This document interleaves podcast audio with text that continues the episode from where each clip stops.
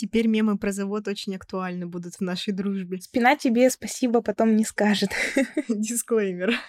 Работу я всегда сдаю вовремя. Да, не подумайте, мы очень ответственные сотрудники. На лоб вешают табличку с надписью «Работник» из первых трех букв.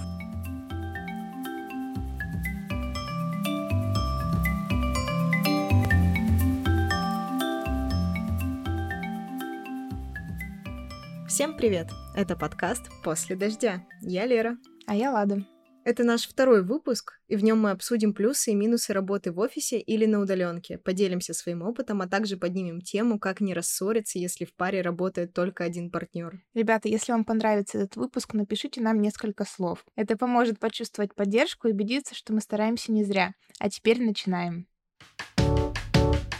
Давайте, пожалуй, начнем с нашего опыта работы, так как именно этот опыт повлиял на наше мнение и выбор формата работы для каждой из нас в настоящее время. Расскажу про себя. Я достаточно рано начала знакомиться, в принципе, с понятием работы и о том, как зарабатываются деньги потому что хотелок много. Естественно, карманных не всегда хватает, и поэтому приходилось искать какой-то дополнительный заработок. Начала я работать с 14 лет, я раздавала листовки, Позже, естественно, я оттуда ушла и примерно с 16 до 17 лет работала в компании, как я себя называла, мини-бухгалтером. То есть это уже была прям офисная работа. Единственное, что у меня была свобода в выборе времени работы. Я могла приехать, могла уехать, могла вообще не приехать, могла там приезжать хоть каждый день, хоть несколько раз за день, приехать, уехать. Позже я работала продавцом, консультантом, кассиром в различных магазинах. Работа с людьми — это адский ад для меня. После окончания колледжа устроилась ретушером в большую компанию, работала в офисе почти год. А на данный момент я удаленный сотрудник для двух компаний. Лада, а какой опыт работы был у тебя и с чего начинала ты? В целом, мои трудовые отношения тоже начались еще в школе, лет в 14, если я правильно помню. Я тогда устроилась на завод на позицию подсобного рабочего. Два лета подряд я работала там, в целом ухаживала за территорией завода, ухаживала за клумбами, поливала их, красила забор и все остальное. Работала несколько часов в день, так как это обязывает трудовой договор несовершеннолетних. В целом меня все устраивало, и у меня была цель заработать себе на билет на концерт Limp Bizkit. Я благополучно выполнила эту цель. В целом мне этот опыт очень понравился. Из плюсов знакомство с другими ребятами, которые работают вместе с тобой, и знакомство в целом с работой как таковой, со всеми трудовыми отношениями, это в целом очень даже полезно. Из минусов это, конечно, то, что пять дней в неделю ты с утра встаешь как рабочий человек, идешь на завод и начинаешь работать. В твое честно заработанное лето ты какое-то время идешь и работаешь. Теперь мемы про завод очень актуальны будут в нашей дружбе. Да, именно так. После колледжа я устроилась в фотосалон, я делала фотографии на паспорт 3 на 4, но это я не сильно долго там проработала. А, после этого я устроилась в большую компанию а, фотографом, кстати, в ту же в которой работала Лера. Мы работали вместе. После нашего колледжа все идут только туда. Да. Все дороги ведут именно туда. Только я проработала гораздо дольше. Я отработала два года и плюс еще там несколько недель, если мне не изменяет память. После этого у меня был перерыв в работе. Я ушла полностью в учебу и переквалификацию на другую профессию. И с недавнего времени я полноценный сотрудник, но уже другой профессии. Я не фотограф, я теперь дизайнер. Как-то так выглядит теперь мой путь. Давайте, наверное, теперь поговорим, почему мы выбрали офис или мы выбрали удаленку, обсудим плюсы и минусы и подискутируем на эту тему. Ой, очень, конечно, приятно вспомнить про то, как мы работали вместе в одной компании. Почему я снова это вспоминаю? Потому что для меня это был опыт работы в офисе. График работы 6 через 1. В субботу, правда, мы работали до, по-моему, трех или четырех часов, я уже плохо помню. Утром в 7 утра встаешь, к 9 на месте, в 6 вечера выключаешь компьютер и домой. Я помню свои ощущения от работы там. В принципе, мне казалось, что на меня все давит. Давит время, на меня давит рабочий процесс, как он устроен. Повторюсь, давило вообще абсолютно все, что там происходило. То есть я как будто отторгала такой вид работы, именно офисный имею в виду. Паразит у меня в теле завелся, и организм пытается от него избавиться. Примерно так я реагировала на работу в этой компании. Причем сама деятельность меня устраивала и все еще устраивает. То есть я занимаюсь тем же самым сейчас, чем и занималась тогда. Просто делаю это уже удаленно, находясь у себя дома, находясь в полном комфорте и самостоятельно регулирую рабочее время. Села, поработала, пошла, полежала, снова села, поработала. То есть никто за мной не смотрит, большой брат за мной не следит, и в случае чего никто мне не делает выговоров, что вот я тут сижу, а должна была бы работать. Поэтому для меня удаленка это прежде всего комфорт, мой комфорт, который для меня важнее, чем стабильность и работа 5-2. В целом я э, согласна с тобой и с твоим мнением, с твоей позицией, но я здесь как адвокат э, не дьявола, но офиса. Вообще такой небольшой, тут, небольшая предыстория. У нас в паре такое разделение. У нас Лера все время топит за удаленку, а я топила до недавнего времени за офис, только за офис. Для меня стало новым открытием. Сейчас я работаю в удаленном формате. Некоторое время поработала в офисе, и для меня стало открытием, что на удаленке также хорошо можно сосредоточиться. Для меня это было главным критерием, что мне нужна тишина, мне нужно пространство, в котором я могу спокойно работать, сосредоточиться. И мой кабинет дома стал таким пространством, в котором я могу работать. Знаешь, мне здесь так хочется прям выкрикнуть фразу «Ну я же говорила!» а ты мне не верила. Потому что с Ладой у нас всегда были какие-то невероятные дебаты на эту тему. Я удивляюсь, как мы друг другу тогда в глотки не вгрызались, но мне кажется, ходили по тонкому льду, потому что каждый из нас уверенно стоял на своей точке зрения. Удаленка и все, либо офис и все.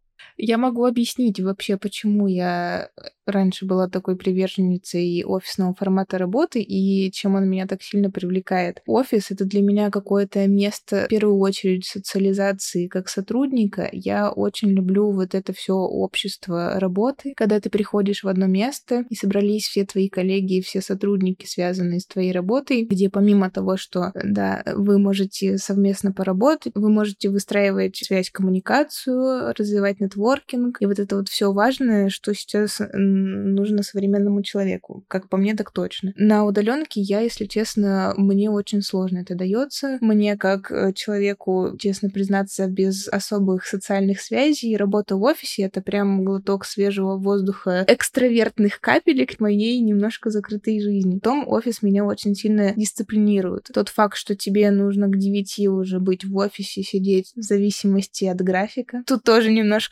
камень в огород удаленки Леры. Здравствуйте, график можно можно выбирать. Конечно, все зависит от компании, но да, график можно выбирать, если повезло с компанией. Протестую. Ваша честь, протестую.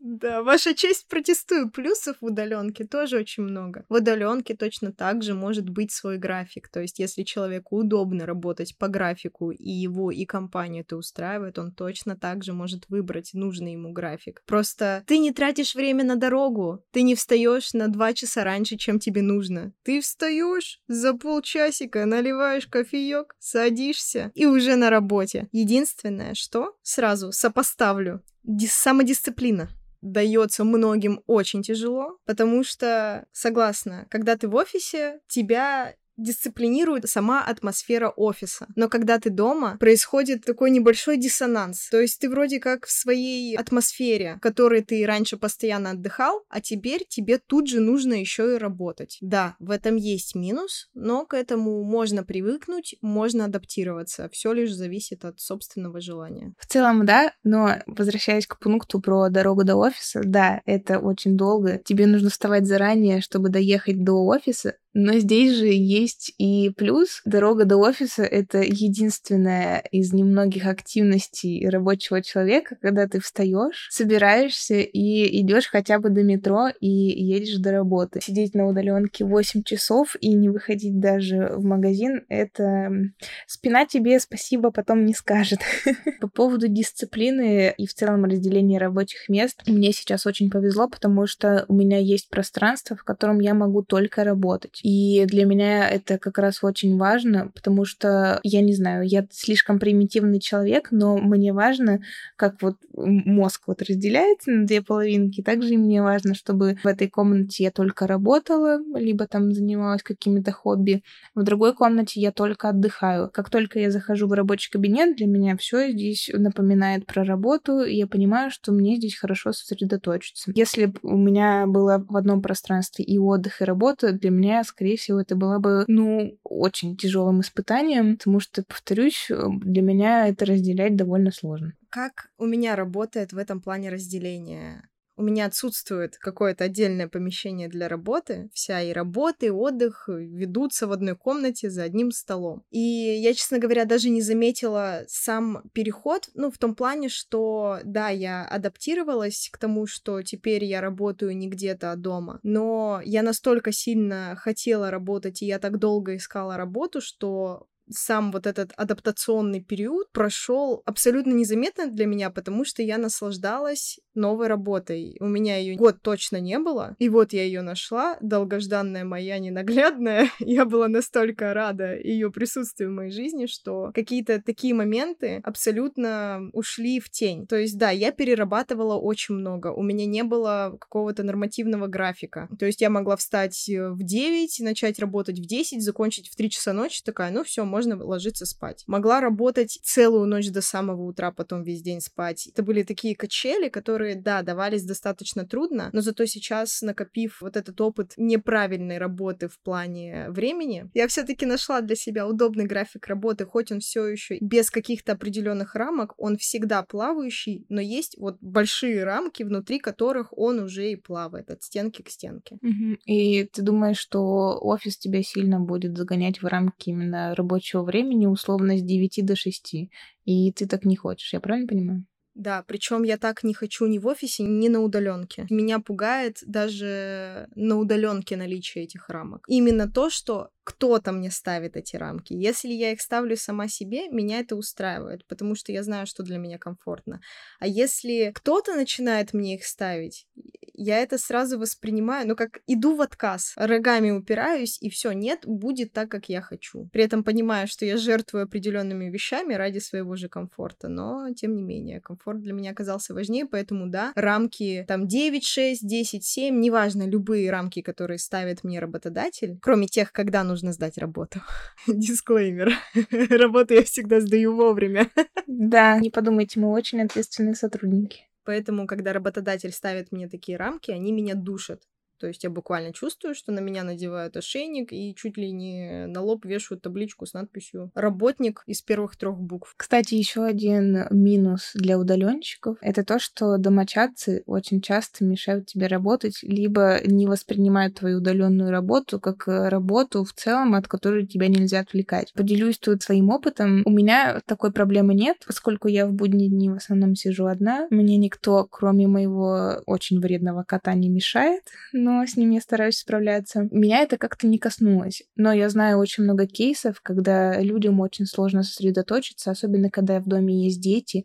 Детям ты не можешь объяснить, что там мама или папа работают. Сейчас я сижу на условном созвоне, либо доделываю горящую задачу, извини, я не могу с тобой выйти поиграть. У тебя какое мнение на этот счет? У меня мнение такое, что рано или поздно люди со временем начнут относиться к удаленке серьезней. То есть, да, она сейчас воспринимается как что-то что-то супер легкое, как раз-таки потому, что человек сидит дома. Ну, то есть, что тебе может мешать? Ты же дома. Ковид очень сильно повлиял на то, что люди начали, в принципе, знакомиться с удаленкой. Раньше от кого-то услышать, что вот я работаю из дома, это воспринималось как что-то, воу, это как-то странно, все же ведь должны ездить куда-то работать.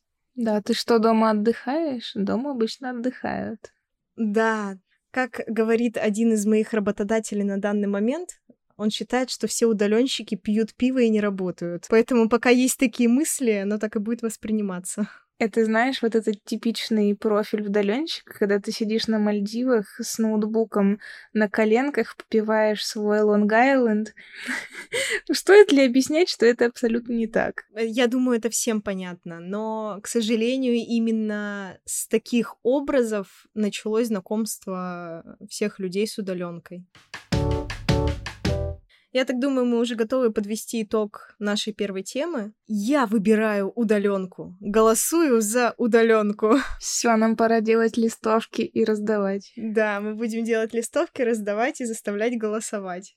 И там, как в том меме будет, там, где написано «нет», чтобы поставить голос внутри, будет маленькое «да». Работа на удаленке стала для меня открытием века. Пока я не попробовала офис и не перешла на удаленку, я не понимала, насколько это прекрасный вид работы. В принципе, у меня всегда был вопрос, для чего держать сотрудника в офисе, если он свою работу может выполнять удаленно. Например, у меня лично гораздо больше мотивации работать у себя дома. Я не знаю, откуда она берется, но дома я сама готова пахать как вол. При этом, если меня посадить в офис, мотивации будет минус 100 мгновенно. Поэтому лично для меня идеальный вариант работы — это из дома. То есть я не чувствую себя одиноко, меня не особо волнуют рабочие рамки. И при этом я знаю, что в любой момент я могу закрыть крышку ноутбука, крышку гроба. Полежать, отдохнуть, немного выдохнуть, перекусить, попить кофе, чай, снова набраться сил и дальше приступить к работе. Именно вот эта свобода удаленщика дает мне плюс миллион к мотивации, и именно поэтому я всегда выполняю свою работу в срок и готова работать каждый день.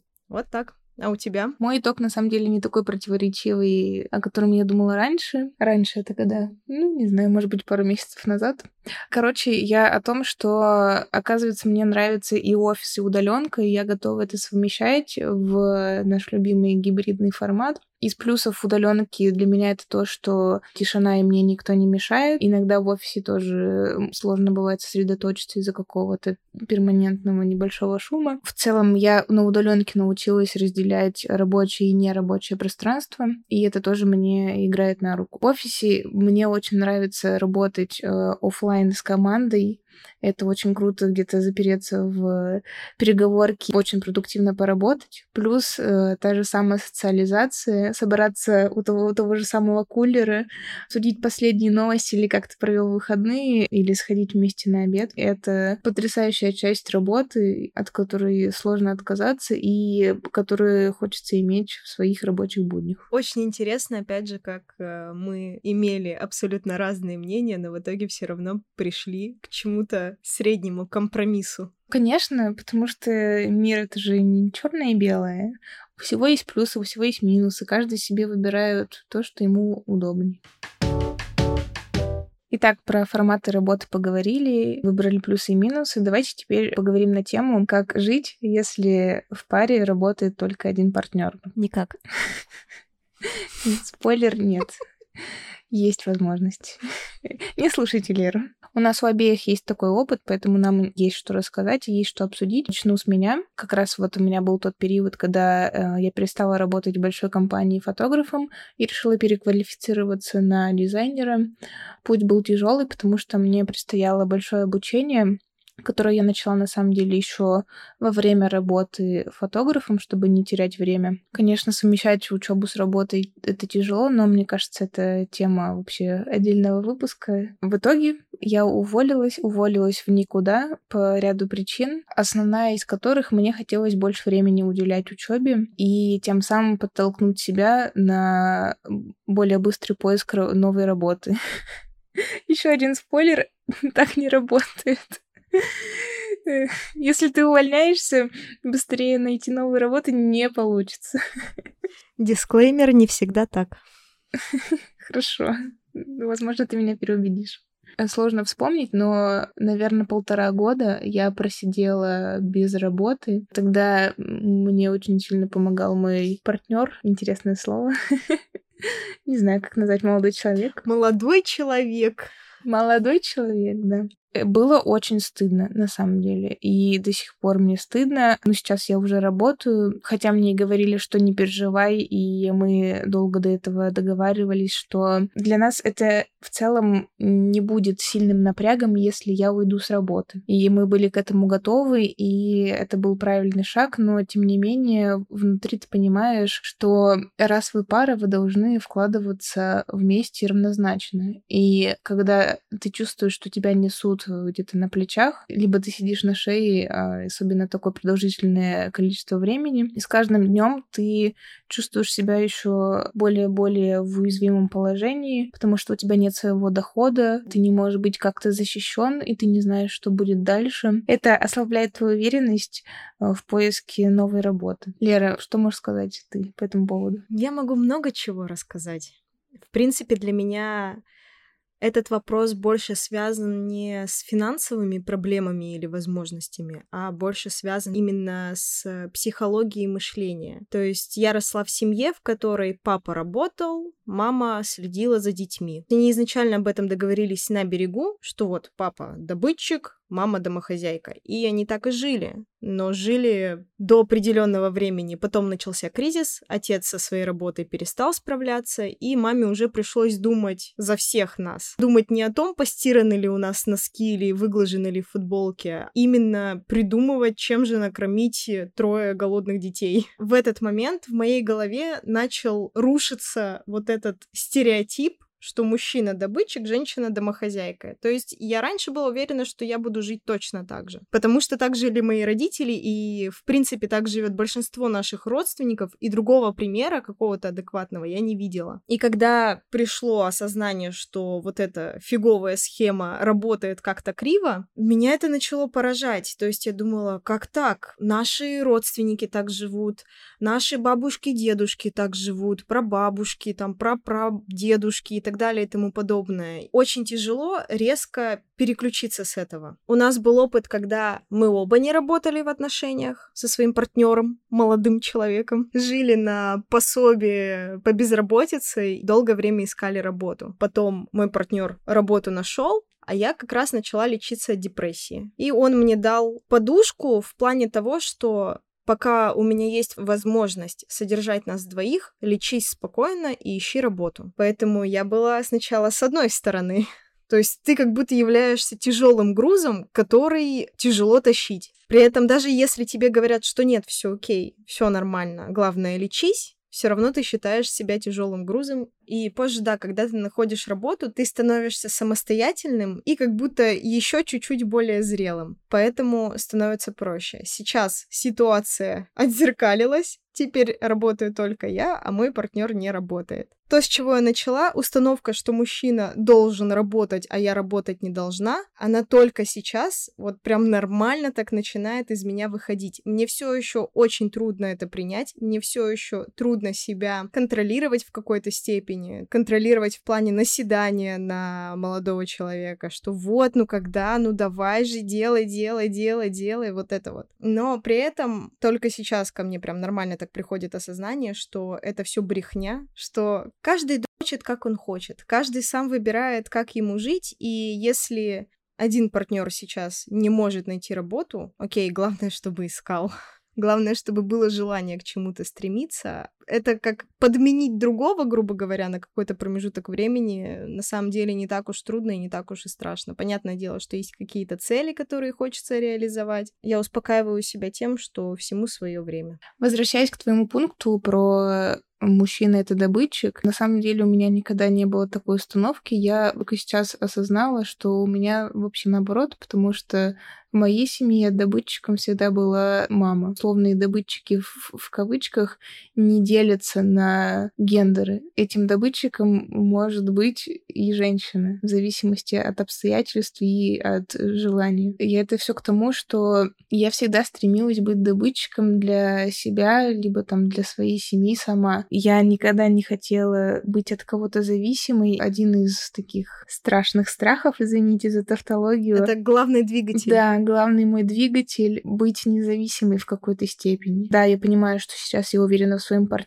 но... Ничто не вечно. Простите меня, пожалуйста. Все равно какую-то подушку и безопасность самой себе должна я обеспечить. Меня мотивирует вот эта независимость, и я хочу воспитать в себе независимую личность, которая может сама себе позаботиться, сама себя а, там обеспечить, прокормить, а мой партнер это просто такой же человек по мировоззрению и взглядам на жизнь, с которым мы идем вместе рука об руку, и нам вместе просто проще. И когда я вот как раз оказалась без денег и без средств к существованию, это, конечно, очень сильно меня выбило из колеи, и, ну, и, честно сказать, я, мне кажется, была уже на какой-то грани пойти к психологу, э, спросить, не знаю, что, что, что со мной не так, как будто бы во мне начали какие-то зарождаться уже психологические проблемы, которые нуждались бы в лечении, а это все потому, что я просто сижу без работы. Это было на самом деле очень удивительно для меня. Отсутствие работы может очень сильно давить и очень сильно тушить весь потенциал и огонек какой-то. Я понимаю, о чем ты говоришь. Я задавалась точно такими же вопросами, особенно когда ты постоянно ищешь, ищешь и бьешься, как будто в закрытую дверь или головой об стенку, а результата, ну вот, как, как биться головой об стенку, только себе же хуже и делаешь. И здесь примерно такой же результат. Но возвращаясь к теме, самое главное, чтобы всех все устраивало. Если всех все устраивает, живите как хотите.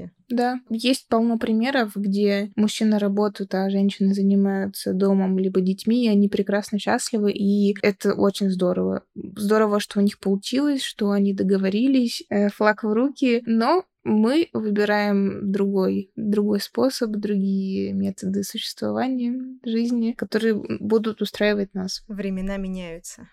Зима близко. Зима близко. Ничего ты не понимаешь, Джон Сноу.